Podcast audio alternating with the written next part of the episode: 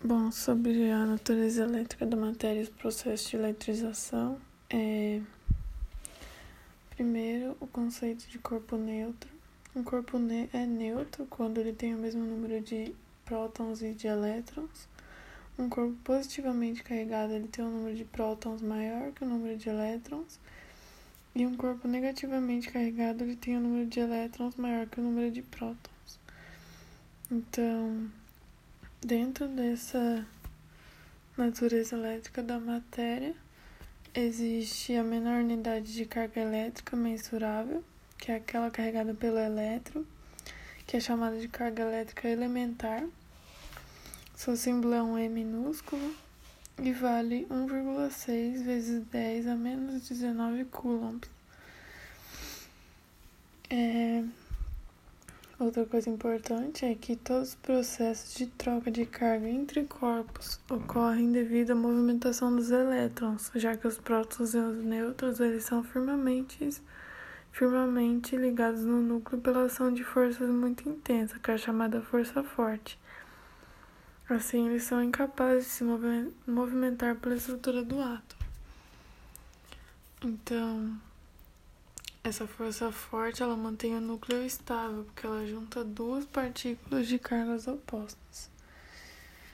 É, dentro desse conceito de carga elementar, tem a fórmula da quantização da carga elétrica, que é Q igual a N vezes E. N é o número de elétrons excedentes e o E é a carga elementar do elétron. Bom, os princípios de eletrostática é o princípio da atração e da repulsão. Partículas de sinais é, opostos se atraem e de sinais iguais se repelem. É... Agora sobre os processos de eletrização. Primeiramente, a eletrização por atrito é, por exemplo, ao atritar a seda em um bastão de vidro, constatamos que o bastão adquire cargas positivas enquanto a seda adquire cargas negativas. São só os elétrons que migram. Então, como os materiais são isolantes, a carga fica concentrada no local onde ocorreu o atrito. Então, esse processo de eletrização por atrito é eficaz para isolantes, mas não para condutores. Então, esse processo ele não ocorre quando todos os corpos atritados forem condutores ou de mesma substância, porque para eletrizar deve ter pelo menos um condutor e um isolante. É, a eletrização por contato ela é útil para eletrizar condutores.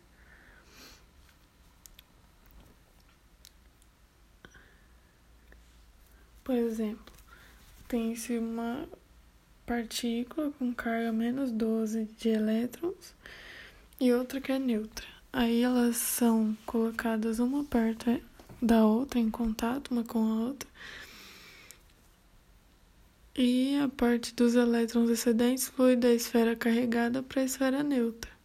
Então, o movimento dos elétrons prossegue até que o novo condutor, que era, o neu que era neutro, né, formado pelas esferas em contato, atinge o equilíbrio eletrostático com as cargas excedentes.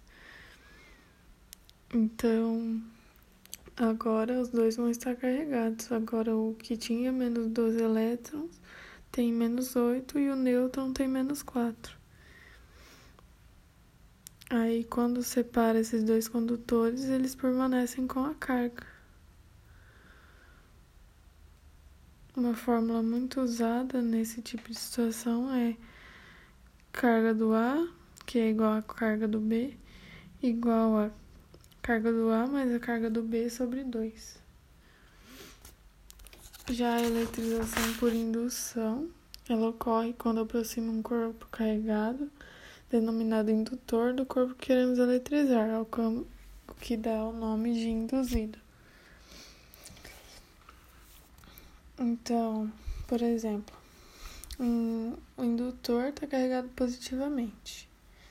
Então, inicialmente a carga A e B, a carga A está carregada positivamente e a B é neutra. não tem carga.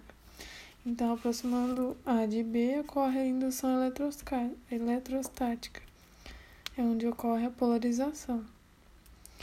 Então, nesse momento surgem forças atrativas e repulsivas no induzido em razão da presença do indutor.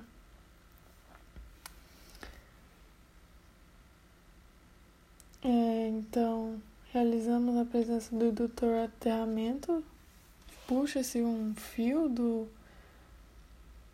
do induzido, que é a carga B, né? Puxa um fio na Terra, permitindo um fluxo de elétron com o objetivo de neutralizar as cargas que estão sendo repelidas. Então, quando se desfaz o contato entre o induzido e a Terra, é,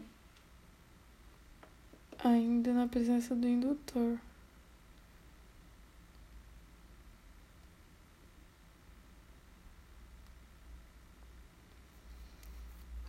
Então ocorre assim: duas cargas estão afastadas, quando elas se aproximam, é, ocorre a polarização do corpo neutro. Então ele fica com um pouco de carga negativa e um pouco de carga positiva.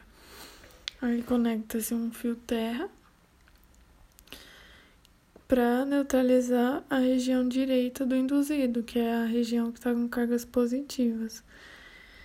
Então, depois dessa neutralização, o corpo que era neutro, que é o induzido, a carga B, fica só com cargas negativas. Então, depois que isso acontece, afasta-se indutor e as cargas se distribuem uniformemente na superfície da carga B, que é o induzido.